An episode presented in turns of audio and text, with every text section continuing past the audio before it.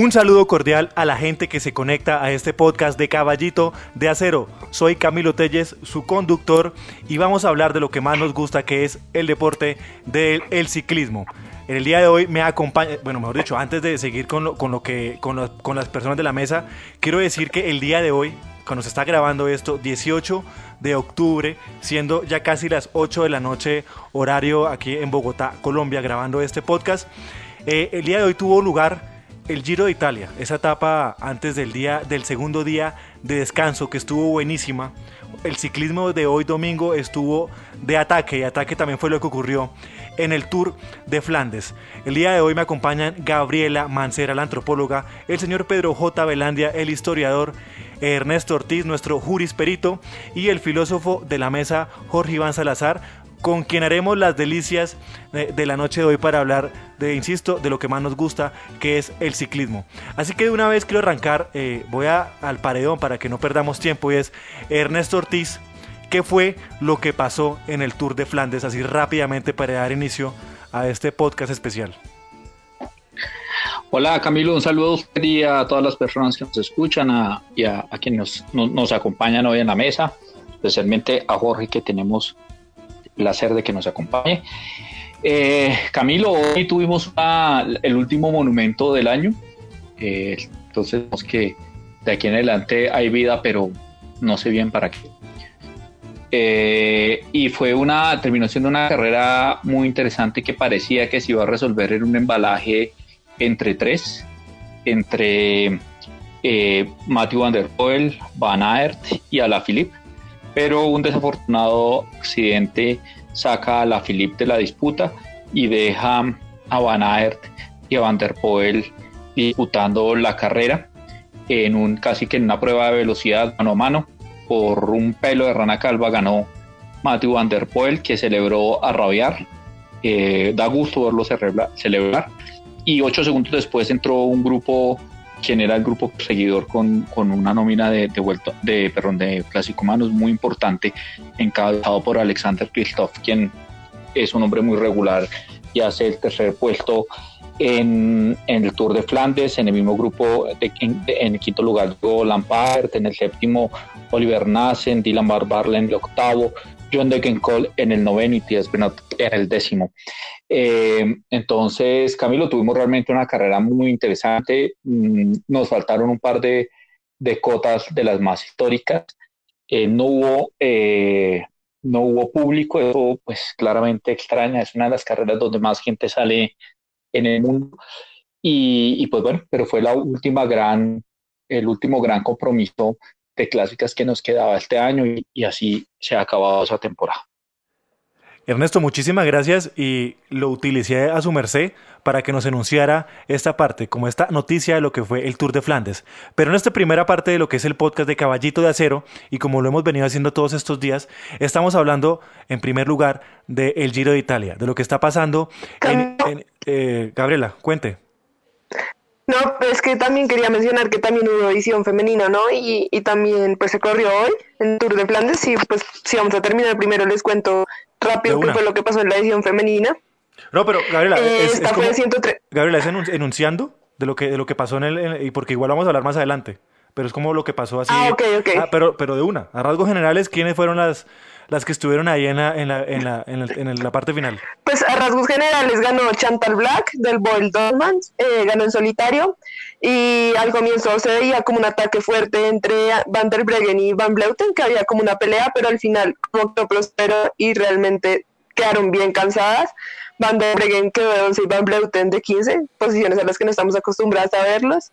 Y sí, pues lo que pasó fue eso, como Chantal Braga al final fue la única que pudo atacar como en solitario y ganó en solitario, y ya después quedó también una holandesa del Bol Dosman, que es Amy Peters, y de terceras quedó eh, Lotte Kopecky, que era una corredora que no era muy conocida, Lotto Sogal, entonces sí, pues las favoritas no quedaron como muy buen posicionadas porque hicieron un ataque, pero al final no les prosperó y las dejó como sin piernas para el final. Listo, Gabriela Mancera, muchísimas gracias. Ya igual estaremos profundizando lo que pasó en Flandes, en Bélgica, no Flandes, Tolima, como le gustaría a Ernesto Ortiz en esta mesa. Y le pregunto, ahora sí, vamos a la primera parte de este podcast, que es el Giro de Italia, lo que está pasando en ese país tan mágico y a la vez tan latino. Pedro J. Belandia, ¿qué ocurrió en el día de hoy que donde la pirotecnia creo que también hizo gala en el Giro de Italia? Camilo, un saludo a usted y al panel de académicos. Esto no parece un podcast de ciclismo, sino una, un, un congreso académico. Es una ponencia. es que este podcast es una ponencia. Eso es, una, es mi ponencia sobre el Giro de Italia. eh, el día de hoy tuvimos la primera etapa del primer coche con la alta montaña, eh, final en alto, un encadenado muy, muy lindo. Salió de la base aérea de Rivolto, que creo que nos dejó postales para la posteridad. Eh, Matt Rendell, amigo de esta casa, retuiteaba esa primera foto que, que, salía pues la Fuerza Aérea Italiana haciendo la bandera y, y todos los corredores esperando la salida. Eh, que irónicamente si uno se fija, Arnaud de Mar sale mal porque todos los de la general salen adelante y el man sale mirando para atrás porque nunca había escuchado un avión. Eh, provinciano el hombre, a pesar de ser francés. Em, y luego una etapa con, con trabajo en la escapada súper fuerte de Rohan Dennis, que quedó con fuerzas luego de esa crono, eh, pues se arrancó a, a, seleccionar el grupo de la general. El primero en, en descolgarse fue Jacob Fuglsang. Fue notorio pues la, el esfuerzo del, del, de la crono se marcó el día de hoy. Eh, luego se descolgaron pues eh, los corredores del Bora, eh, Conrad y, y, y y con ellos Vincenzo Nibali, y lo que parecía un, un tren soñado de, del Sunweb, pues le dio, le dio toda la posibilidad a Vilko Kelderman, también se colgó ahí Tao Gegenhardt, que a pesar de que Lineo se quedó sin su líder, pues encontró otro líder en carretera y, y terminó reclamando la quinta victoria de etapa. Yo creo que que es emocionante, o pues al menos para mí es muy emocionante ver ganar a Tao porque él es de esos compañeros que se celebra hasta un tercer lugar de un amigo y el día de hoy eh, parecía un James Bond, se cuadró las gafas antes de entrar, pasar a meta. Eh, Vilko Kellerman entra segundo y parecía, parecía que Joao Almeida perdía el liderato, pero lo peleó, lo peleó más con el corazón que con las piernas y, logró mantener una diferencia de apenas 12 segundos eh, para pues quedarse con esa maglia rosa y al menos que mañana la prueba de convivencia eh, termine el Giro de Italia, pues yo creo que en la tercera semana la montaña va a hacer lo suyo y va a terminar bajando a Almeida de esa camiseta. Bueno, le pregunto a Jorge Iván Salazar, el filósofo de esta mesa, cuando comenzamos este año eh, estábamos viendo también despuntar, también mostrar esas pinceladas de calidad del señor Almeida y quien lo trajo a esta mesa pues quien lo ponía más en tema de, de conversación era Jorge Iván. Con la, con la caída que tuvo Remco, pues viene Almeida a hacer un papel protagónico em, de aquí en, este Giro de Italia y lo está haciendo, efectivamente como lo está haciendo. Jorge Iván, ¿qué le, qué le ha parecido la actuación de Joao Almeida en este Giro de Italia? Y la pregunta que, le, que, lo hacemos como futurólogos, ¿lo ve usted llegando a Milán? Si, llega, si, si el Giro llega a Milán, ¿no? Es decir, ¿usted lo ve campeón de, con la maglia rosa? Buenas noches a todos. Pues eh, primero, em, eh, yo creo que siempre es de interés eh, seguir como la carrera de los ciclistas más jóvenes. Em, por supuesto que el problema de, estos últimos dos, tres años es que tenemos esa, esa, esa, especie de Santísima Trinidad adolescente con Egan y Pogachar y Remco que acapara un poco todo, pero eh, también vienen estos jóvenes a un paso un poquito más lento, pero, eh, pero muy sostenido. No solo Almeida, sino un poco lo que ha hecho Tao, y aunque hoy sufrió muchísimo, eh, Brandon McNulty, em, que también es un corredor de, de, de, primer año y que vale la pena seguir, seguir mirando. Em, lo de Almeida, increíble, es, como ver a la Filipe el año pasado en el Tour, eh, defendiéndose con, con, uñas y dientes. Eh, me encantaría que ganara, me parece muy difícil, sobre todo que hoy ya se le vio, se le vio el cansancio eh, y creo sobre todo que en los últimos kilómetros se entregó de una manera tan, tan, tan furiosa, diría casi que me parece, me parece que tendría que reventarse en, alguna etapa de montaña. Eh, con todo, eh, sea donde sea que llegue y sea que llegue a Milán o a cualquier otra parte, pues yo creo que es como ya la de entrada la revelación del, del Giro y, y, bueno, ahí de nuevo otro, otro equipo con, con un tándem de jóvenes terrible para, para el futuro, ¿no? Sí, de acuerdo. Creo que hay un tándem de jóvenes. Eh, ahí en ese, en ese tándem de jóvenes incluimos a Fausto Masnada, también, Jorge Iván, por ejemplo. Sí, eh, sí, más nada. Eh, hay que ver todavía lo que harán otros, otros chicos que todavía no están entrando en, en competencia grande.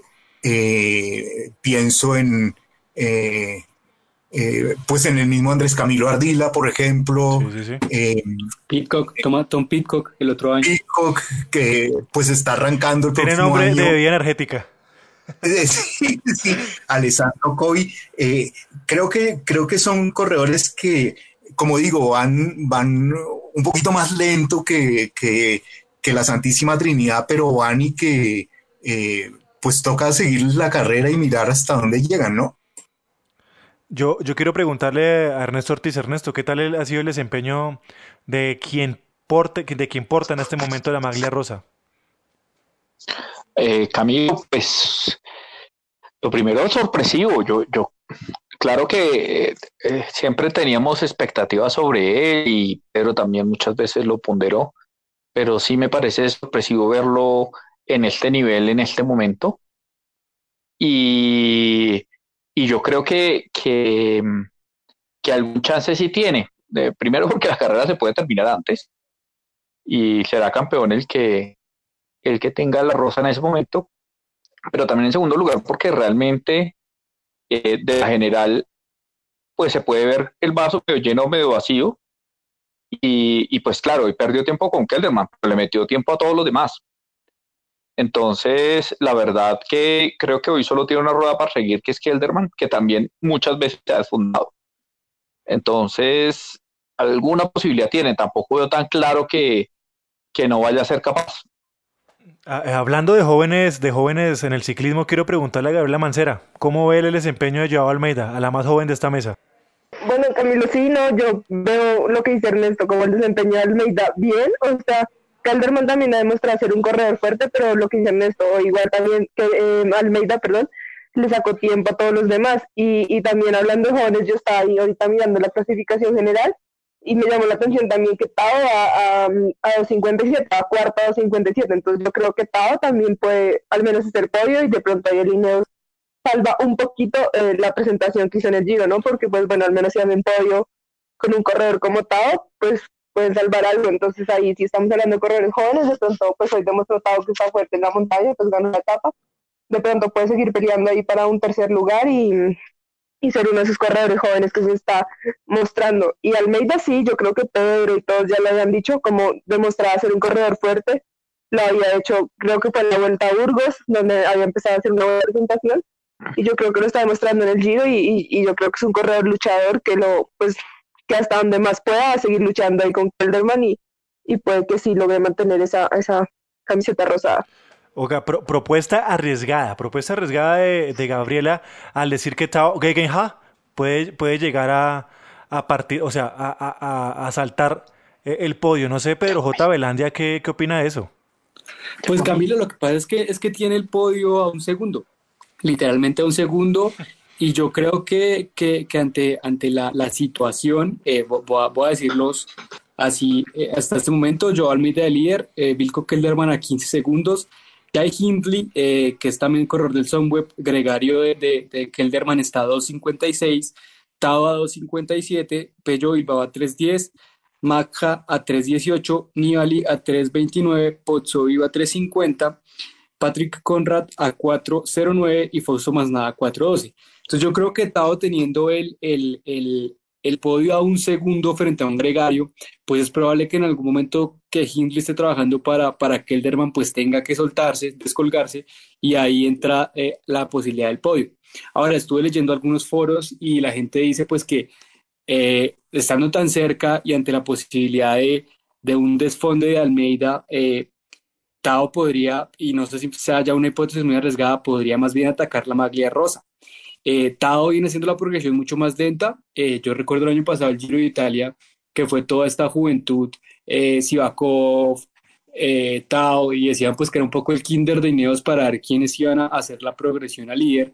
y creo que el que está haciendo la progresión más lento o que la viene haciendo con más calma, pues han sido Tao y, y Sivakov, y, y se está viendo el resultado. Yo creo que a mí no me parece descabellado que de, desde, bueno, si se, se arranca de nuevo el giro el martes y si Tao encontró la forma en la tercera semana, eh, yo creo que el Ineos va a trabajar totalmente, o se van a dejar de meterse las fugas, sino vuelven a armar el tren para Tao y para intentar atacar a, a Vilko Kelderman y, llevarse la maglia rosa. Yo creo que justificar un poco eh, o, o, cuadrar un poco las cuentas de un año que no ha sido tan, tan bueno para el Ineos. A mí me emocionaría mucho eh, digamos, no lo tenía dentro del radar porque él iba claramente de gregario de, de, de, de, Thomas, no tanto de, líder, pero, pero con la, como la forma en la que la carretera lo puso de frente, yo creo que es muy, muy, muy probable y sería muy emocionante para mí ver ganar el Giro de Italia a Tao. Ernesto Ortiz, le dejo ahí el, eh, en este momento le paso el bastón de mando, como nuestros ancestros pasarían así el bastón de mando. Para que nos, pues Camilo, no quiero, no, no, no quiero repetirme, pero también estaba yo a punto de decir eso cuando lo dijo eh, eh, Gabriela, es que yo creo que el que tiene hoy de cara el tiro es Tao, porque porque que es ha desfondado muchas veces y hoy, y sobre todo que es que hoy en los últimos metros me dio la sensación de que Tao iba fresco, mientras que Elderman iba vomitando de lo mal que iba. Eh, estaba a dos minutos largo, pero que queda mucha montaña, mucha montaña, y él él necesitaría los dos minutos descontarle y unos cuantos segundos para la crono, pero, pero no me parece nada, mm, mejor dicho, no me parecería un resultado nada desproporcionado, eh, toda vez que, que, es que yo al buen Wilco lo he visto desfondarse no una vez ni dos veces, ni, yo, yo tal vez recuerdo que él solo fue cuarto una vez en, un, en una vuelta a España, de resto siempre está ahí cerca al top 5 y en la última semana va a dar de 15. Eh, entonces yo, yo creo que chances sí tiene. Eh, por ahí estaba escuchando, por ahí en el chat que tenemos acá en esta, en esta conversación, estaba escuchando, eh, leyendo, perdón, unas ciertas propuestas de Jorge Iván Salazar. Jorge Iván Salazar, ¿cuáles son sus propuestas del Giro de Italia? Sus comentarios. Bueno, em, yo estoy de acuerdo con el problema que tiene Milko Kelderman. De hecho, a mí me parece un corredor muy correcto, lo hace muy bien, pero eh, pero es un corredor muy limitado, la verdad, es bastante limitado, me parece. Eh, yo creo que esa es la, mejor opción que tiene y que va a tener en su vida para ganar una grande. Eh, entonces esta semana tendrá que estar a tope. yo hoy personalmente vi mucho mejor a, a Hindley, lo, lo, vi muchísimo más fuerte. es más, si yo estuviera a cargo del equipo, yo mandaría a Kelderman a que le hiciera de gregario a Hindley eh, Fuertes palabras. sí, en pocas palabras. Y, eh, y en ese sentido yo, eh, a mí me gusta, ayer me entusiasmó el, la, la, posición de McNulty, em, pero, pero me entusiasma todavía más lo que está haciendo Tao. Em, creo que además aquí en Colombia lo queremos mucho después de, de, de su primer Tour Colombia que eh, me parece que se convirtió como en el agente de, Egan Bernal, eh, el agente de propaganda de Egan Bernal. Eh, y Jorge, recordá usted que en la última subida Egan contaba que sí, Tao iba a tal ritmo que él le tenía que decir, suave Tao, ¿sabes Tao que me va a sacar de ritmo? Me va a sacar de punto. Sí, sí, sí, y en, esa última subida ya puro a la entrada de Manizales, ya al final Tao dio lo que, lo que lo que tenía se, se, ahogó, eh, una moto lo chocó por detrás, creo que eso le ayudó a subir. Eh, no, a mí me encantaría, a mí me encantaría verlo en, en posición de podio y está ahí, está ahí muy cerca. Em, eh, de modo que no, me, me, me, entusiasmaría esta semana ver qué, ver qué pasa con él y Almeida. Jorge, yo, yo creo que yo voy a sonar a disco rayado y no me acuerdo en qué después de todos los podcasts que leí, pero sí siento que, que a ver, ante la, ante la salida de Remco, pues por, por lo que supimos en Lombardía, por lo que sucedió, eh, claro, el, el, el, primer gregario era Joao Almeida y está haciendo un trabajo genial, pero lo demás nada también hay que aplaudirlo. Yo creo que, que, que él hace una progresión a hacer, hacer terceras vueltas, a hacer pues un corredor de tres semanas, eh, y, y, también siento que pues que, que en ese posicionamiento eh, se, ha puesto de gregario de lujo de, Almeida en la montaña junto a James Knox, que es otro, otro de esos jóvenes que también promete mucho. Ahora, yo no sé, digamos, esos que están a, cuatro minutos, como digamos, ya casi está Nibali, si puedan, si puedan hacer eh, alguna locura en, en, esas etapas que vienen, porque es que son etapas que vienen la otra semana muy fuertes, etapas con 5 metros de desnivel que uno cree que realmente hay en un desfonde, si es un desfonde de 20 minutos. Eh, no sé si alguien se anima a hacer otra, otra, otra Frum 2018, que espero que no, porque no sé si la emoción nos depa tanto, pero, pero yo creo que está muy abierta la carrera aún. Y, y, en, y en caso de un desfonde monumental de, de varios y, que más nada encuentre las piernas, puede, puede apuntar a un ataque de lejos, algo por el estilo. De hecho, yo estoy pensando que eh, digamos, yo, yo, yo veo que los, los, eh, los grandes favoritos tienen limitaciones. Eh, Kelderman eh, y Maca son corredores que mm, les cuesta mucho trabajo atacar. Les cuesta mucho trabajo atacar. Su, su estrategia es ir, es ir, son limitados, saben que son limitados. van, van a lo que van. no lo están pasando muy bien Nibali, Pozo Vivo, Fulsan. Eh, entonces yo creo que la opción está abierta para, probablemente no desde ahora, creo que desde la semana pasada está abierta para alguna, eh, para alguna sorpresa. Entonces eh, sí creo que está, creo que está abierta y me gustaría que, me gustaría que estos jóvenes lo, lo, intentaran de muchas maneras porque sí es como una especie de cambio generacional que vale la pena.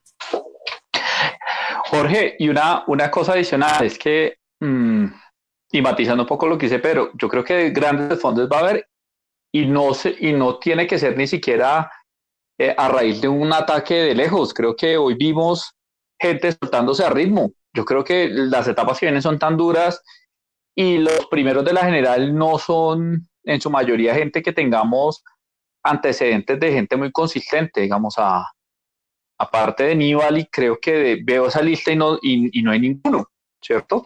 Eh, entonces, pues, ahí puede empezar a haber desfondes eh, muy profundos y con ataques de 6 o 7 kilómetros a meta se pueden ir metiendo de a 12 a 3 minutos por etapa o 20. Alguien le puede soltar rueda muy rápido. Y eso, eso hace que, la verdad, yo no recuerdo una carrera tan abierta hace mucho tiempo. Yo, de lo, mire, nadie que esté por debajo de los 5 o 6 minutos hoy, no, uno puede decir que no tiene chance para ganar el, el Giro, de lo abierto que está y de que eh, la cantidad de crisis y de, y de cosas que puedan ocurrir la otra semana. Si fuera el Tour, y como es normalmente el Tour, ya estaremos diciendo, esta se acabó, dos minutos no se lo recupera nadie, no lo sueltan nunca. Esto se va a volver eh, monótono, Pero como están las cosas, no. Sí. Pero, pero yo estoy de acuerdo y quiero sumar una, una cosa al debate y es el clima. Yo creo que en realidad tanto frío y tanta lluvia ha hecho mucha mella en los cuerpos. Eh, por ejemplo, yo creo que parte de lo que le está pasando a Aníbal y pasa por eso, o sea, el, el, el, el clima lo está, lo, lo, pues le, hizo mucha mella eh, y por ejemplo, en cambio, atado como buen británico, sí se siente como en verano. No, porque el clima está más húmedo que, que, una nariz después de tener una hora para tapabocas. Eso es cierto. ¿Qué iba a decir Gabriela Mancera? Por escuchar a Gabriela Mancera, pedir la palabra. Sí, no, que yo también creo que eso que está pasando en el Giro también se ve mucho pues al Giro, ¿no? el recorrido que siempre estamos acostumbrados a ver en el Giro, como los ataques diferentes estamos acostumbrados a ver en el Giro, porque es que entonces se corre muy con cuidado, como cuidándose uno entre otro, y entonces al final se ven esas diferencias que pues que no tienen que atacar, en cambio el, el Giro es como el todo por el nada y todos atacan cuando quieren y tienen unas etapas muy interesantes también para atacar y el mismo recorrido se deja. Entonces yo creo que también es porque es el Giro y por eso el Giro lo hace mucho más emocionante siempre que el Tour. Camilo, es que quítele, quítele el, la cosa tan abierta y, como tan rara que, eh, digamos, tratemos de quitarle como el contexto y, decir, hay un corredor que hoy le metió tiempo a todos los que lo persiguen, a todos. Sí, sí, sí. Y el único que lo persigue es Wilco Kilderman, que le queda una semana de altísima montaña. Eh, y hoy todo el mundo de ese corredor lo está dando por muerto. Cuando si es esa misma historia, usted la cuenta en una vuelta a España o en un, en un tour y uno dice, el tipo tiene todo, tiene todo para ganar, pero todo lo estamos dando por muerto. esto, esto es muy interesante porque es ver corredores de segunda categoría, o sea, no digamos los favoritos de siempre, sino corredores que normalmente uno ve gregarios o eso, eh, peleando con uñas y dientes por la única posibilidad o la gran posibilidad que van a tener de ganarse una grande. Entonces yo creo que eso lo pone muy interesante, muy, muy interesante y de cara a la tercera semana va a ser literalmente todas las etapas con el cuchillo en la boca. la, la pregunta que estaba haciendo es, claro, interesante todo lo que estamos diciendo, pero el martes habrá Giro de Italia. Pues, yo aposté que pues, no y creo que no. ¿Usted cree que no, eh, eh, Ernesto? Porque al contrario, yo viendo el, el jueves hicieron como después de todo el, el, show y todo unas pruebas COVID y todos salieron negativos y yo creo que pues pues la cosa nuestra está, está haciendo muy bien esas pruebas, está sobornando bien el que hace las pruebas, ¿no? La omerta, la omerta. No, yo, pero, pero Richo, tal, no sé si el martes haya, tal vez el martes sí, pero yo no creo que acabe. Es que, es que la cosa en Europa es salvaje. O sea, hoy Italia tiene más contagios que en abril, que era cuando ¿no? Era el fin del mundo. Sí, sí, sí, que te, estamos ya echándole eh, la unción a, Exacto, que, unción los enfermos a, todo mundo ya. Exacto, y que cancelaron todo y todo el mundo se fue para la casa y tal. Ya la mitad de España está confinada, la mitad de, la mitad de Francia, París está confinada, ¿no? Eh, eh, yo, no sé, no, no creo, y tampoco creo que haya vuelta, la verdad. Yo, yo creo que ya. Nos, van, a confinar, no sé, en ciclismo, porque es que eso confinados en ciclismo muy barato. no, eso era muy berraco. Esa primera cuarentena fue muy dura. Pero yo, yo quiero preguntarle a la persona más positiva que Jorge Duque Linares en esta mesa. Entonces, digamos que en esa medida, Camilo, yo sí no, no, no creo que, que siga y, y la verdad, el manejo nació bueno y los corredores no están contentos, los equipos no están contentos hoy Italia, hoy Italia está registrando 11.705 casos. En el momento de, en el pico del 21 de marzo hizo 6.557 casos, o sea, está casi doble pues. de, los, de los casos. Están esvolados. pero, pero están volando. yo quiero. Pero... tienen, tienen, la tercera parte de los muertos eso, eso, va para arriba como en las etapas de montaña. Exacto. Yo quiero preguntarle entonces una vez a la persona más positiva que tenemos en esta mesa, más positiva que Jorge Duque Linares. Jorge Iván Salazar, ¿el Giro de Italia llega a buen puerto o, lo recortan? Mm, yo creo que lo recortan. Yo creo que va a ser recortado y tengo muchos, muchos miedos con la vuelta también, efectivamente. Eh, está muy feo, está difícil. Eh, yo creo que deberían, deberían, deberían venirse todos acá a correr a Tolima. ¿A, qué? ¿Con la vuelta a Antioquia? venga. Que aprovechen, que aprovechen la preparación en Europa para correr en Colombia, como el Diego Tierra de Atletas. de Tierra de Atletas, importante. La, la preparación que hicieron allá de... O en Bélgica, en Bélgica que no cancela nada nunca. que, que subir eh, Capelmur, ¿o qué? Sí, pues les tocaría hacer 15 etapas de arderas, pero pues no hay más. no, pues que se vengan aquí a subir tres veces letras. bueno, pues alguna... Gaby, lo recibe, Gaby lo recibe en la línea, que es como ahí como para calentar, porque como eso es fácil. No, Gaby, así. Gaby los va guiando, ¿qué es eso? O sea, Gaby va delante de ellos y les va poniendo el ritmo. Y verán si se descuelgan o no. Esa es, esa es la idea. Es un, es un puerto trabajable, ¿no? Esa es la idea.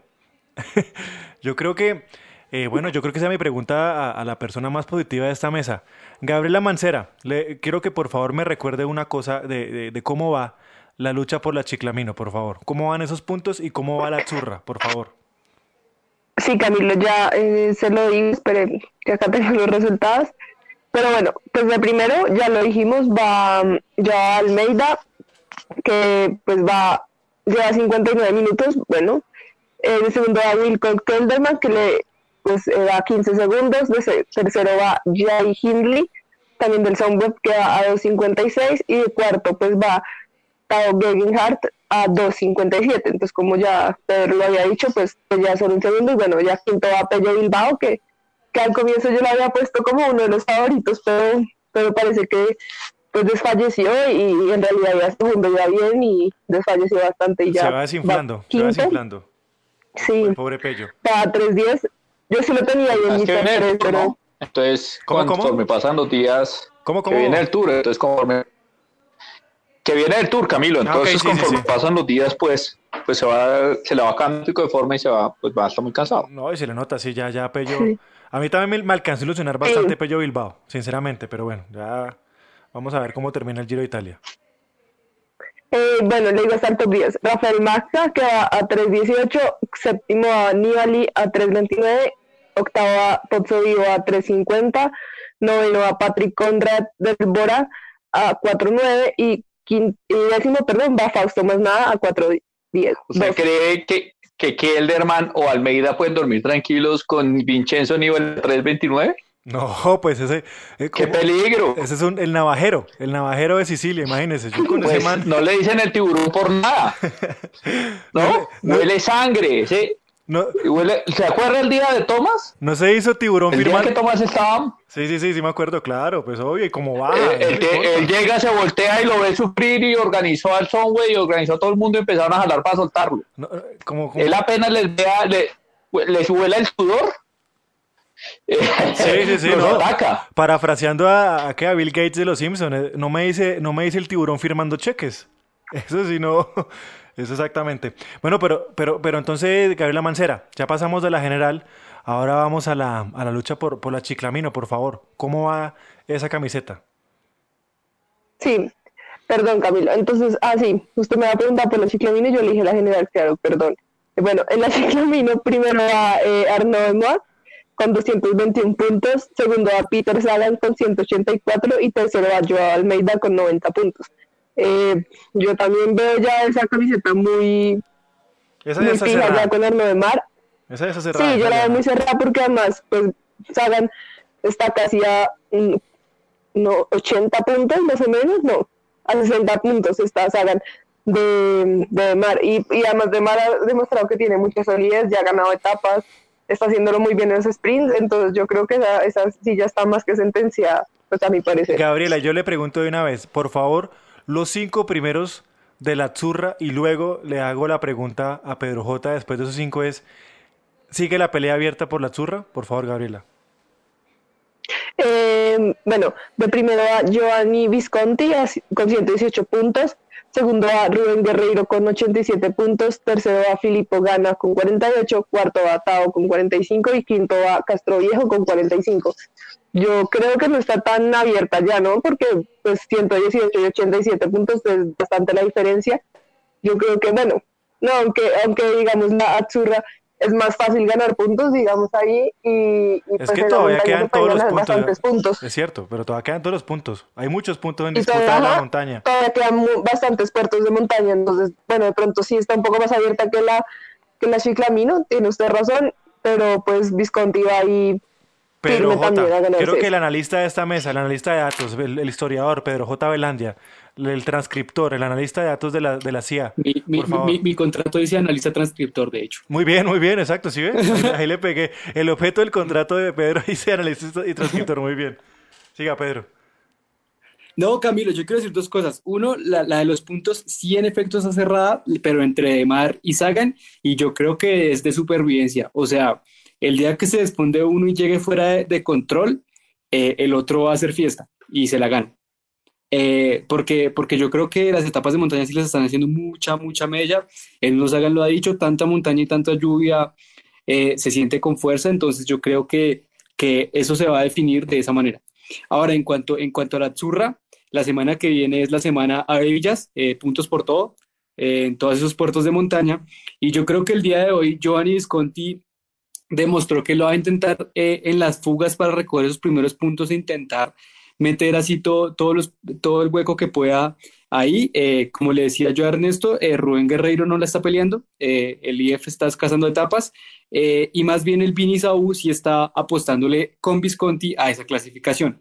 Ahora, a mí me preocupa es que le pase un poco lo que le pasó a en, en 2018 a, a, Giulio Ciccone y es que se veía como un líder sólido y el día que, que, que se puso líder, pues recogió, tantos puntos de montaña que terminó desplazándolo eh, a toda.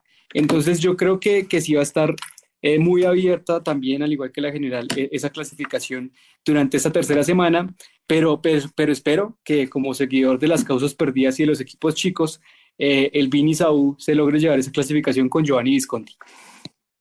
Yo, yo les le pregunto a ver, a ver si sigue por ahí por la misma por la misma senda con el señor Ernesto Ortiz. Eh, Camilo, yo también la de fuerza Exacto, a Visconti, pero pero no, no lo veo fácil, no lo veo fácil porque faltan la mayoría de, los puntos en disputa y, y, recuerde que, es que acá el, la forma en que se suman puntos es muy diferente al Tour. Entonces, los, los puertos de primera y fuera de categoría dan muchísimos puntos y los de cuarta y tercera dan muy poquitos. Entonces, eh, realmente el campeón de, la churra Exacto. Tiene que, tirar a ganar, eh, sobre todo las grandes, mientras en el Tour alguien que gane tercera, cuarta, segunda, ahí puede ir sumando y ganar, eh, pues digamos que acá acá no, no es tan fácil. Entonces yo no, no lo veo como un líder tan sólido. Yo creo que eh, los de la general pueden irse llevando eh, los puntos de las grandes, de las grandes cimas, de la cima copy. Recuerda más que la cima copy puntúa creo que dos veces y medio o tres veces, ¿no? Nada que pase por ahí ya ya queda muy duro en la pelea, ¿no? Entonces, así, sí es eh, cierto. es cierto, es cierto. No, y que, iba a decir que así haya alguien que no esté peleando en este momento, la, la zurra pasa a Cima Copi primero y se mete la puede encontrar. Sí, sí, y se mete en la pelea, es cierto. O sea, fuera de chiste, podemos ver un ataque, un ataque feo de Tao y el man termina con la, con la, con la maglia rosa, con la zurra y con la blanca, así, toda de, de, de tacazo. Sí, sí, sí. ¿Qué iba a decir Ernesto? Perdón, que lo interrumpí. No, eh, que, creo que, que hay ahí, que, todavía está muy abierta. Y en la Chiclamino me parece que sí, pues la cosa claramente ya no sale de Sagan o de, Mar. Yo también veo mucho más fuerte, pues creo que es evidente a, de Mar. Y entonces eh, creo que ya Sagan lo que le queda es pues como tratar de, de sacarlo de, pues dejarlo fuera de control, ¿no? Porque esta semana pues no, van a tener muchas opciones, pues ninguno de los dos. Yo no lo veo tan fácil porque pues acuérdense que nuestros colegas de Guinness por una vez dijeron que Arnaud de Mar era un buen gregario de la, buena de la media montaña. Yo creo que pasa la media montaña decentemente. gregario de media montaña. si no, pues digo, ¿no? Increíble, ¿no? Y les pagan. Lo más increíble es que les pagan. Entonces yo creo que un gregario de media montaña pues pasa la de la alta montaña decentemente. Tampoco lo van a dejar fuera de control. yo no... Es que yo, yo, sinceramente creo que, que la, la Chiclamino ya se cerró, la verdad. Yo no a no ser que se caiga, pues, si pasa algo, pero, pero así que se vaya, que Sagan lo puede dejar fuera de control, no. Pero son 30 puntos, son 30 puntos. No, yo no, lo veo tan claro, la verdad. Es lo grave, es lo grave. Lo que pasa es que Gabriela metió terrorismo con esos 80 puntos que yo no sé dónde los sacó. Matemáticas, hija, matemáticas. es trabajable, es trabajable.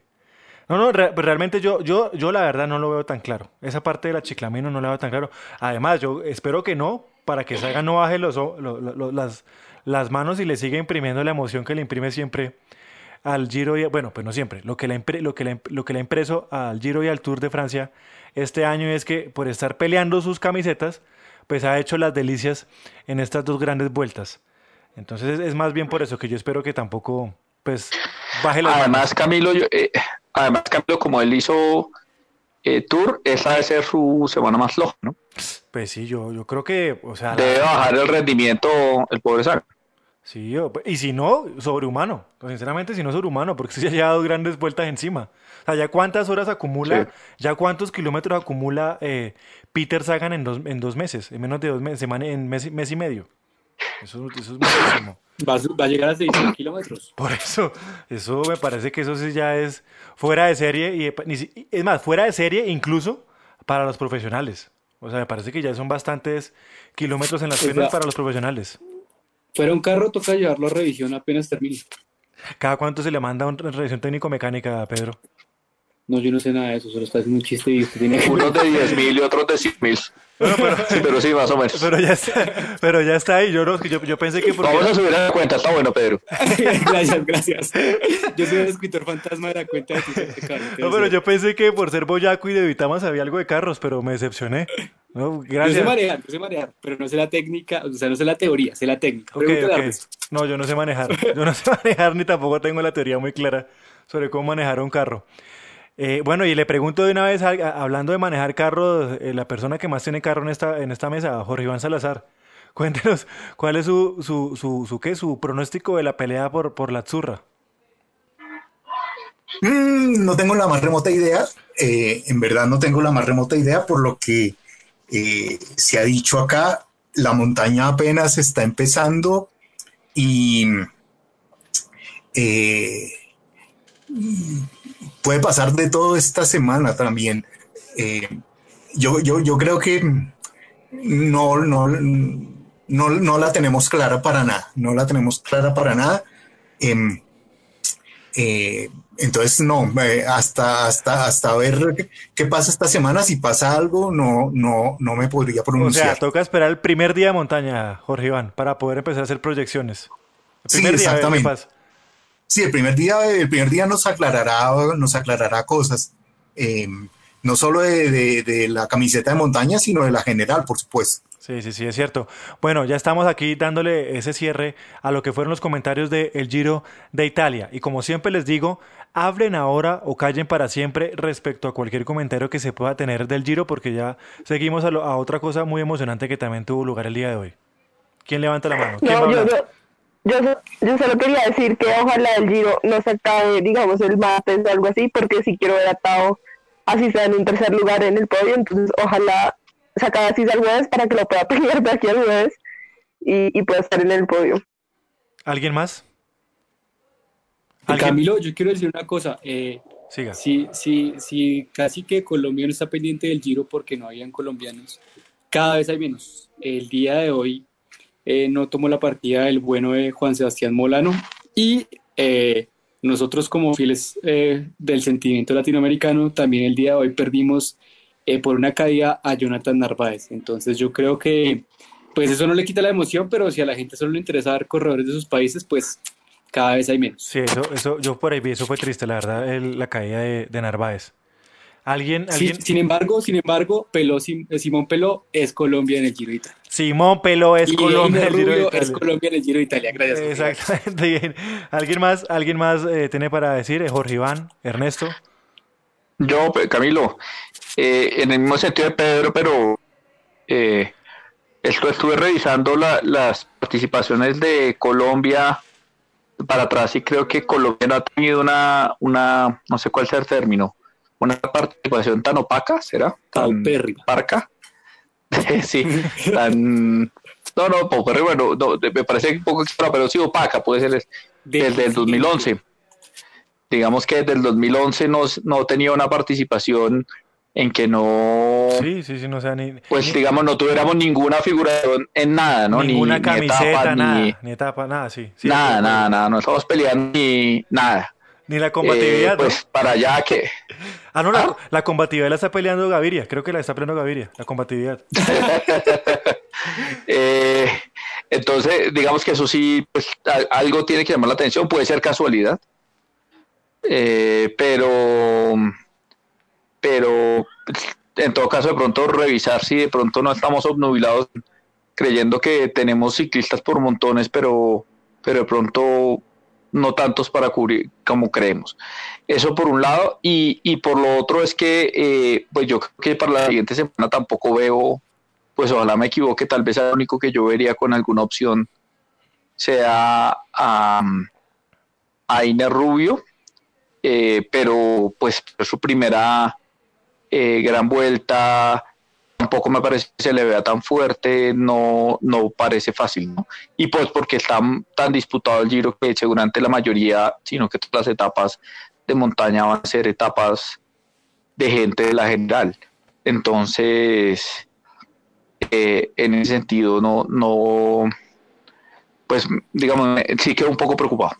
A mí, yo creo que, que si Simón Pelo se gana la clasificación de las metas volante, en, Santa Elena van a sacar carro, bomberos, voladores. Ya se está cotizando todo con el alcalde. Es el hijo, es el hijo pródigo de Santa Elena, Simón Pelo. Claro, Santa Elena solo produjo los dulces que venden en los aeropuertos y a Simón Pelo, nada más. Eh, no sé eh, solo, quiero, solo, quiero recordarles una cosa y es que eh, ese, ese Giro del 2011 ocurrieron las cosas más extrañas que habían ocurrido en una carrera, y ese cuando Alberto Contador subió al podio y tenía que sonar el himno de España, le pusieron el, el himno eh, de la República Española de 1928, ¿no? Eh, le pusieron el himno equivocado. Eh, bueno, pudo haber sido, pudo haber sido peor, pudo haber sido cara al sol. Y ahí sí, ahí sí tocaba. Eh, sí, pero, digamos, como para que miren ustedes, esas cosas pasan en italiano. Ese fue como el capítulo de los Simpsons de la Unión Rusa, la Unión Rusa no se había extinguido. Eso creíamos que creyera. Eso creía que creyera, sí. Grande la generación. La España franquista no se había extinguido. Arriba Miguel Hernández siempre. No, corrijo, pero no fue el himno republicano, fue el himno que, que encargó Primo de Rivera. Ah, ah, no, perdón, perdón, perdón, corrijo. Me, me, devuelvo, perdón, perdón. No, por eso entonces. entonces, entonces pudo haber sido peor, pudo haber sido cara al sol. ¿Verdad? Sí, exacto. Bueno, eh, no sé si a Jorge Iván se le queda algo en el tintero sobre el Giro de Italia, por favor. No, no, no, yo ya después de toda esta discusión de himnos, yo creo, creo que todo quedó claro. No, no, no, menos mal ahí, me, siento mal. Lo que siempre temimos, hacer un programa sobre banderas. somos, somos Sheldon Cooper. somos Sheldon Cooper.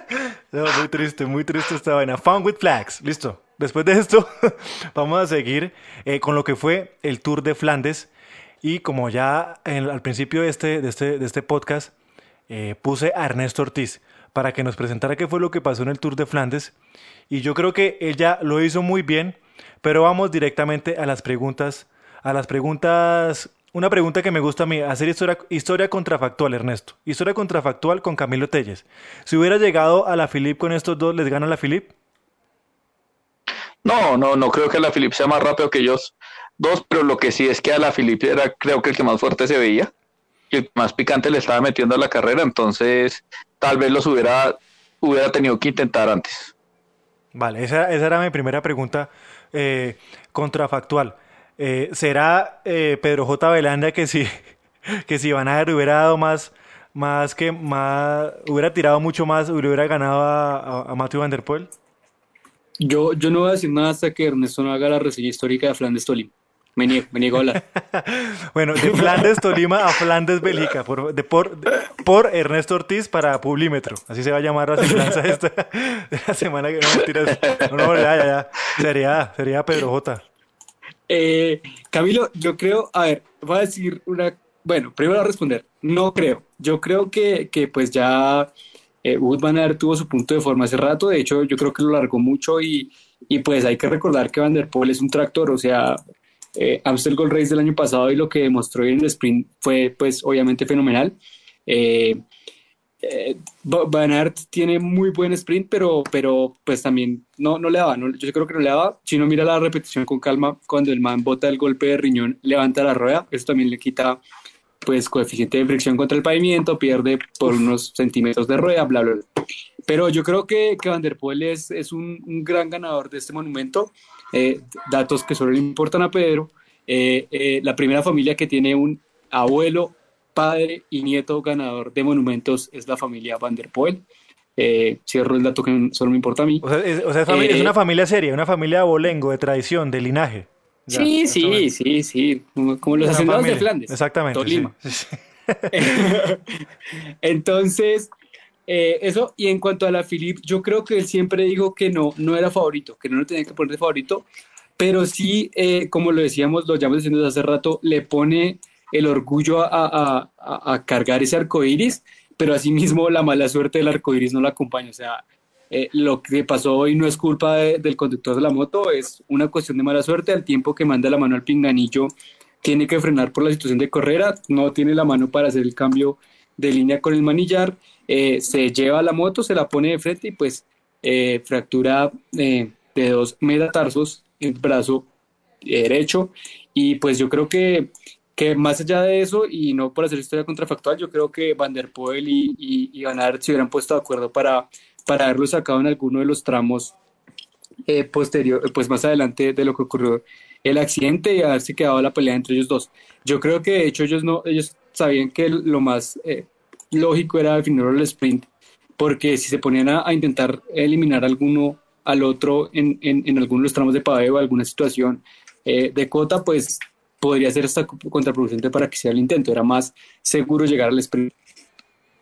Oiga, Ernesto Ortiz, entonces como Bob Ross para Van Aert y para Matthew Van Der Poel fue un happy accident.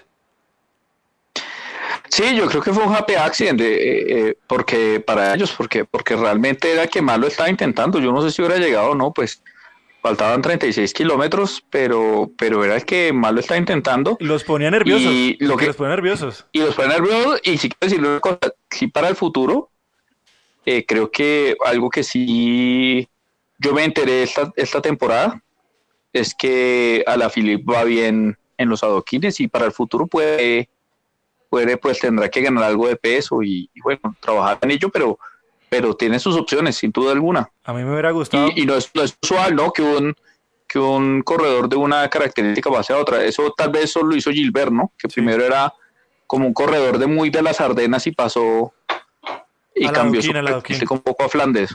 Ernesto, pero, pero en esta eh, hay que decir que, que, para ganarse el mundial a la Philips subió de peso. O sea, ellos saben más o menos técnicamente cuánto tienen que hacer en ese tipo de cuestiones de biotipo para poder ganarse ciertas carreras. Entonces yo creo que sí es probable y es interesante, es un corredor muy completo.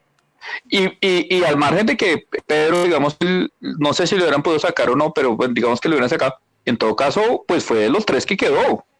O sea, que en, otro día lo ponen con mejores piernas y, de, pronto, claro, o sea, eso yo creo que esa es una noticia. Oiga, Camilo, pero, pero en, eh, un tema, hace más de 20 años no ganaba un equipo que no fuera... Eh, bueno, digamos, nunca ha ganado un equipo que no fuera el World Tour. De la A, sí. ¿Ah? Datos que solo le importan a Ernesto. No, pues que un equipo que Sí, sí, sí, no de acuerdo, que un equipo que no fuera la A... Exacto. Eh, digamos que, que, no fuera el World Tour nunca ha ganado en, el sentido de desde que existe el World Tour. Pero desde que, que, no fuera un equipo, eh, digamos, antes es difícil comparar, pues porque no existía algo parecido al World Tour pero digamos que no fuera un equipo de los que eh, era lo que llamaban antes en los monumentos la planilla, la plantilla de, invitación plena, que eran como, ¿cómo decirlo? Como un World Tour tácito. Sí, sí, sí. Eh, pues no ganaban hace más de 30 años esto, entonces yo creo que el Fénix Alpes en sí debe estar eh, pues la mayor fiesta de su vida. Y, y rematan, que yo creo que con eso cierran, pues ya son, digamos, el equipo Pro Tour o eh, con, con, mayor puntuación no se llaman Pro Tour ahora, se llaman de otra manera. No, sí, Pro Tour. Eh, Pro, Tour. ah, no, Pro Tour, no, los, los, de la B, los de la B. Pro Tour, Pro Team son es el World Tour, Pro Tour es los, los de segunda, los de la B. Sí, de acuerdo. En Magdalena, pues. Eh, el huracán. El, el, ciclón, el ciclón alpecín. El ciclón alpecín, no, no, no, no. Terminan con la mayor puntuación y eso hace que inmediatamente sean invitados a, las, a, la, a todas las, las, grandes, ¿no? Entonces toca ver cómo el Alpecin Fénix organiza ese equipo de, de sprinters y de clasicomanos que tiene para las tres grandes. Y por ahí está gente diciendo en Twitter que, que no, pues que eso significa que el otro año Van der Poel al Tour de Francia. No, pues a esta hora, a esta hora en Flandes se acabó la cerveza. Hasta ahora el señor, el señor Matthew Van Der Poel se da su licencia y ya ir en la, en, en, cuál pinta, Ernesto. Pero él, es neerlandés, no es, no es. No, pero lo digo, sí, pero lo digo porque está allá, o sea, no, o no sé si habrá vuelto ya. Ah, es por eso lo no, digo. Pero, no, pero ellos al contrario, en Flandes no les gusta que gane un. No, pero él, él en primera persona debe estar hartando cerveza hasta que, hasta que se le Ah, sí, pero lo que pasa es que como eso es tan chiquito, Camilo, él estaba a hora y media de la casa. Ah, no. Debe estar con el papá, el abuelo. el abuelo se murió. Me confirman. Sí, bueno, el abuelo, el papá, sí, perdón. Me confirman, me confirman, por interno que el que se bebió todo fue Van Aert, que ese segundo lugar lo dejó en Guayaba. no, además, porque, pues a ver, técnicamente ya se le acabó el calendario a Matthew Van Der o qué, va, o qué más va a correr Matthew Van Der Poel. Pues no sé qué hará. No, ya se acabó, ya murió. Por eso ya. Ernesto, no llore, no, no llore, Ernesto. O sea, ya. Sí, no, difícil. difícil manejar esto. A esta hora, Matthew Van Der Poel, no, les, digo, debe ir en la pinta número 15, alguna cosa así. Hasta ahora ya de la felicidad, de la felicidad de haberse ganado el Tour de Flandes. Porque pues yo... Además, qué bonito como celebra, ¿no? Realmente le mete todo a la celebración. Sí, sí, sí, es cierto. Creo que, creo que es un neerlandés, no, no, no sé, no es tan frío como, como para ser un neerlandés. En general, me parece a mí, no sé. No sé ustedes. Porque pues igual cuando ganó la Amstel Gold Race también hizo su show y hacía su... Estaba muy feliz, obviamente, pues lo que acaba de hacer. Pero no es el temperamento de un, de un neerlandés, a eso voy. Me parece que es un distinto en esa parte. Digo yo aquí ya apreciaciones, sí, no ciclísticas, sino más de, más de la personalidad. Y yo una vez quiero preguntarle entonces a, a, a, Ernesto, sino a Jorge Iván Salazar, Eh, ¿Cómo vio esta carrera, Jorge Iván?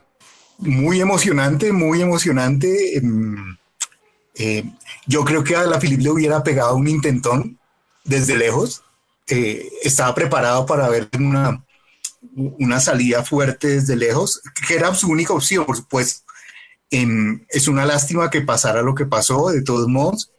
Eh, sí, en cualquier caso, esos, esos, accidentes, además con moto, lo dejan a uno un poco tocado, pero, eh, pero creo que todos estamos viendo la carrera para ver ese final y no defraudó, por supuesto, ¿no? Sí, no, de acuerdo. Yo creo que fue la mejor forma de haber, no, no, no sé qué otra forma hubiera pasado para, para que este, este último monumento hubiera sido más emocionante. No sé, alguien se lo ocurre. Creo que fue el, monumento más emocionante del año, ¿cierto? Sí, yo, yo, creo que sí. No sé. De los cuatro que se corrieron. Pues Lieja también tuvo ese momento, pues por lo que pasó, digo yo, pero este sí fue. Pero en ese sentido, eh, eh, a la Filip tiene tres fotos con, con la camiseta arcoiris y las tres son deben marcar, ¿no? No, tres memes. O sea, es un meme evidente. es un meme arcoíris. Es un meme arcoíris, sí. sí, sí, Es un meme colorido. Sí. Eh, Gabriela Mancera. Es el campeón mundial de memes. Se llevó el arcoíris de los memes. Gabriela Mancera, ¿qué tal? Gabriela Mancera tuvo la oportunidad de, ver el Tour de Flandes, ¿cierto? Sí, sí, Camilo, pues eh, la verdad vi un poco más conjunción la femenina que la masculina, pero, pero también pues vi el final de la masculina. Vi como desde la caída de, la Filip y ya pues el remate Van a ver y Van der Poel. Eh, no, pues yo como que mis comentarios sí, esta fue bastante emocionante. La masculina, porque digamos la femenina sí no fue la más emocionante, hubo más emocionantes antes, otras clásicas más emocionantes femeninas, pero, pero bueno, esa ya ahorita les hablamos. Yo creo que eh, fue, chistoso también lo que pusieron ahí en caballito, lo que pusimos, bueno, pero pues lo puso el grupo de ustedes, de que si eran eh, o Banaderistas, porque pues son dos corredores que están muy famosos, desde chiquitos que ven, eh, algunos fanáticos pusieron unas fotos y se veían bastante ahí, pues que desde chiquitos han sido como grandes competidores ellos dos, entonces pues yo creo que también fue emocionante ver que esos dos corredores que eran como los más opcionados para ganar clásicas y los que más tenían en la mira, pues eran lucharon hasta el final en ese sprint pues que definió por medio milímetro de rueda la ganada, pues el, la victoria de Van der Poel yo creo que se lo hizo bastante emocionante y pues se cerró la temporada de clásicas pues chévere, además de que pues esta, esta clásica era la que tenía Pave y yo, y yo le dije a Pedro, creo que fue cuando grabamos un podcast como pues si no puedes ver París Rueda al menos menos con ver estas últimas clásicas que también son bien emocionantes y pues que también tienen cierto Pave, pues obviamente no es lo mismo que la París Rueda, pero, pero también hacen... Uf, perdimos ahí, creo que Acabamos de perder a, Gabriela Mancera que se encuentra desde, desde las montañas de Colombia. Pero venga, yo, yo quiero preguntar, digamos, hoy también ocurrió, ya lo que ya le hemos comentado, pero ahora específicamente con lo que propuso Gabriela Mancera de hablar de, de del banderpolismo y del banaerismo. Yo creo que hoy se escribió otra de esas grandes páginas de esta historia que seguramente será la comidilla de esta década. Y es que yo no recuerdo desde, desde los Copiani y Bartaliani desde aquella época, otra, otra gran rivalidad que, que están haciendo. Y les voy a preguntar a cada, a cada uno de ustedes eh, si se quieren mojar y, vamos a empezar a ubicar, em, ubicarnos en algún extremo político de esta situación. ¿Alguien es, ¿Quién es vanderpolista y que, y que levante la mano? No sé si Pedro J. Belandia es vanderpolista o banaderista. Yo soy landista. ok, muchísimas gracias. Cierra el micrófono, Ernesto. Saque ese tipo, por favor. Pero a mí me gustaba, por el estilo y, por como la forma en la que corre, me gusta más Van eh, Ernesto, ¿cuál es, ¿usted qué es? ¿Vanderpoelista o Banaerista? No, a mí me gusta más Van der Poel, me gusta más como ataca, me parece más valiente eh, y me parece que ha hecho más épica, ¿no? Ataques de 50 kilómetros, de 35 kilómetros. Pues el Big Bang. Eh, no, le he visto una, no le he visto una victoria chata, ¿no? O sea, como que como que no, nunca he visto que, creo que también es hasta de buenas, ¿no? Nunca he visto una, una victoria tranquila, ¿no? Todas marcan época. Sí, sí, sí. Le pregunto a Jorge Iván Salazar, ¿vanderpoelista o banaderista? Bueno, yo todavía estoy en la, en la, en la lucha entre el Zipa y Hoyos y yo iba por el Zipa. Yo, yo, pensé, em, yo pensé que iba a decir, yo todavía estoy en la, pelea entre conservadores y liberales. Yo, uy, no, pero no tan lejos. También, también, también. Pero eh, no sé, me gusta, me gusta me parece, me parece, me parece muy completo, me parece que sobre todo lo que, después de verlo en Francia me, me descrestó. Bueno, le pregunto ahora a Mancera, Mancera, ¿banaderista o vanderpolista? Camilo, yo, yo también soy banaderista. Me gusta más Banader también porque siento, no estoy diciendo que Vanderpool no sea un completo, pero siento que Banader es más completo que Vanderpool. Digamos, va mucho mejor en la montaña y se, pues, se saca más en grandes vueltas y aguanta más en las grandes vueltas también. Entonces, pues también me gusta, es como que Banader es un corredor que puede aguantar en grandes vueltas, aguanta la montaña y también se destaca en las clásicas. Entonces, por eso soy más banaderista. Eh, un saludo a nuestro amigo Anderpoelista que luego de estas declaraciones no, nos va a volver a escuchar.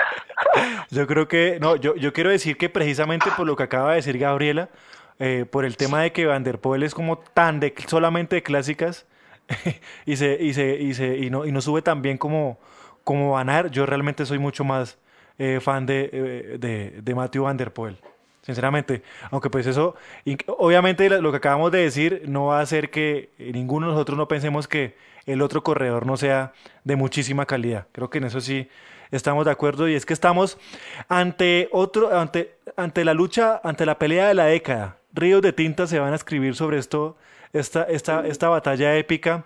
Básicamente, yo creo que va a haber más tinta que los violentólogos colombianos hablando de la época de la violencia, de los liberales y conservadores.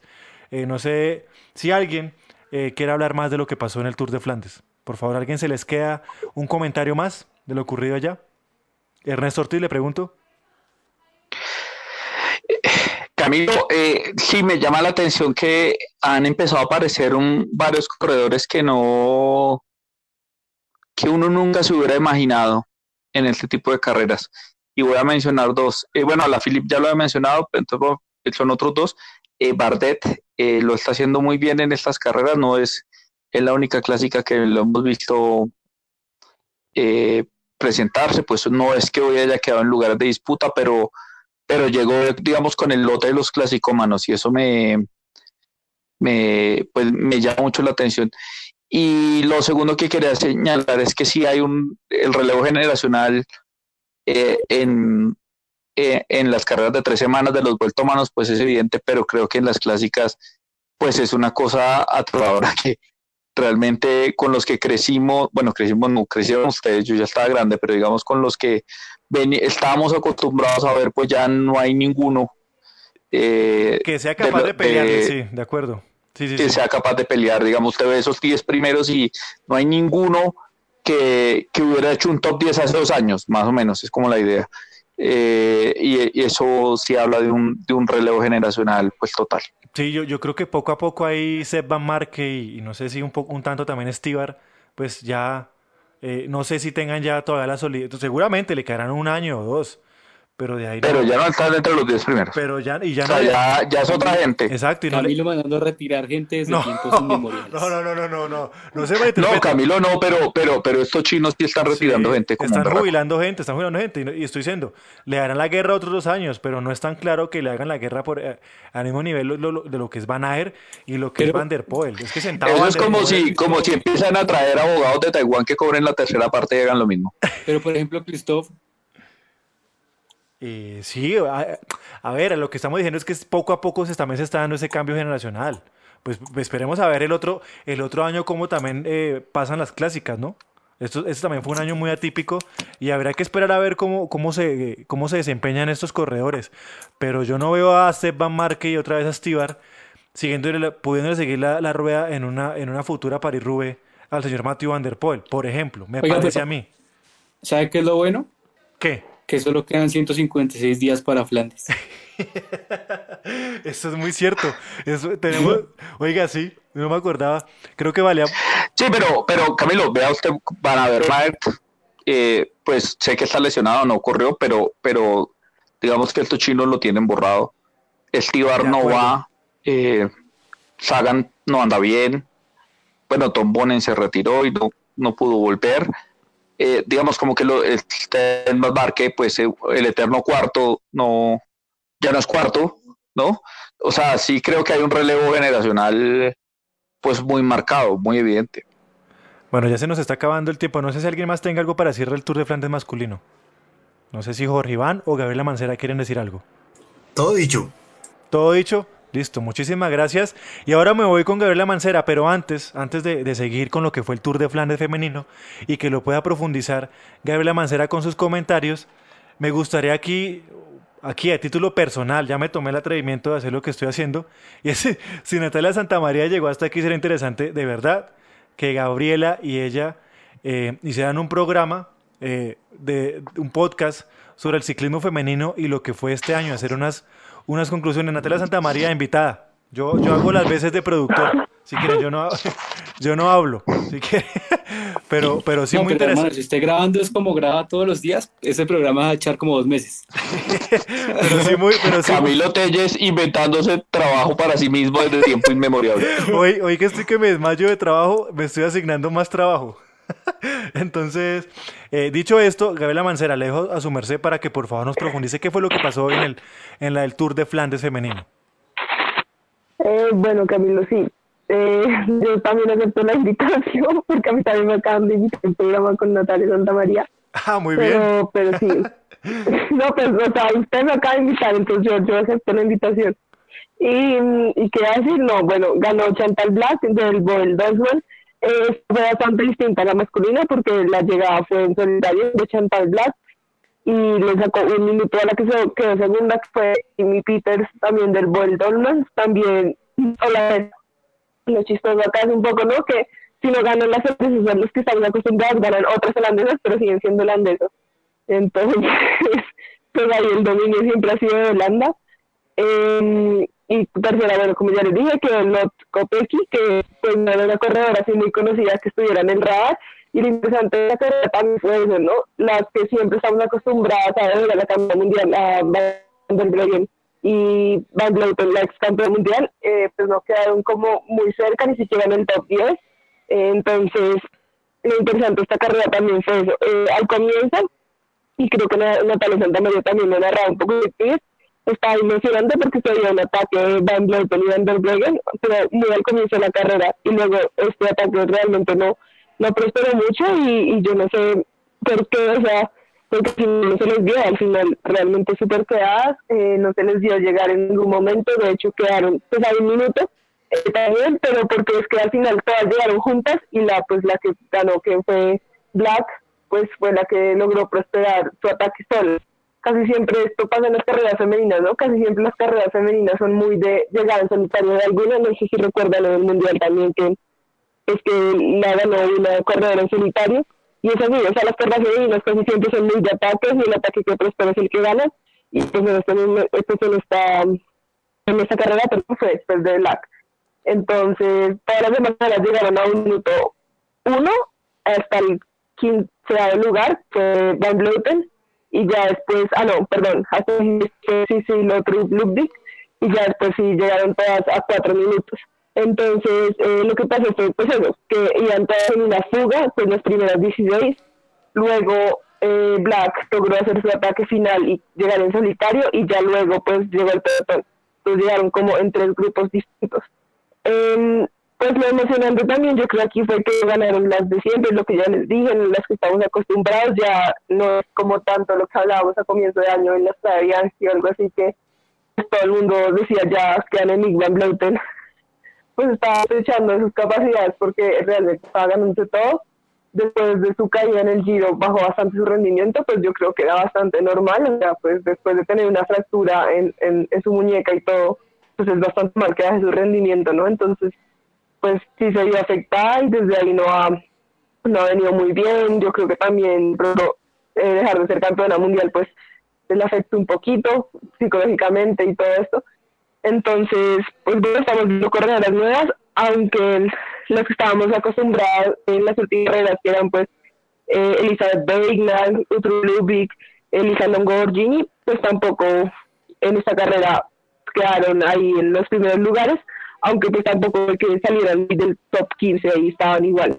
Pero pues esto fue lo que pasó en esta carrera y pues sí, seguimos con las holandesas en los primeros y no sean las holandesas de siempre. Bueno, esto es como el siglo XIX, siempre con la presencia de, de belgas sí, y, y sobre todo aquí en el, deporte femenino, en el ciclismo femenino, eh, la presencia de los Países Bajos. Eh, muchísimas gracias Gabriela Mancera. Eh, estaremos hablando y cuadrando acá lo que tiene que ver con el ciclismo femenino en esta semana. Y también les agradezco a quienes fueron aquí los coequiperos de este programa, a Ernesto Ortiz, a Pedro J. Velandia y a Jorge Iván Salazar, que estaremos hablando de más ciclismo en los siguientes podcasts de esta semana. Les agradezco mucho de verdad y le agradezco mucho a la gente que llegó hasta acá, les agradecemos mucho a la gente que llegó hasta acá y nos escuchó este cuento, este cuento, el cuento del ciclismo a nivel internacional. Muchísimas gracias y nos escucharemos en un siguiente episodio de el podcast de Caballito de Acero. Chao, chao.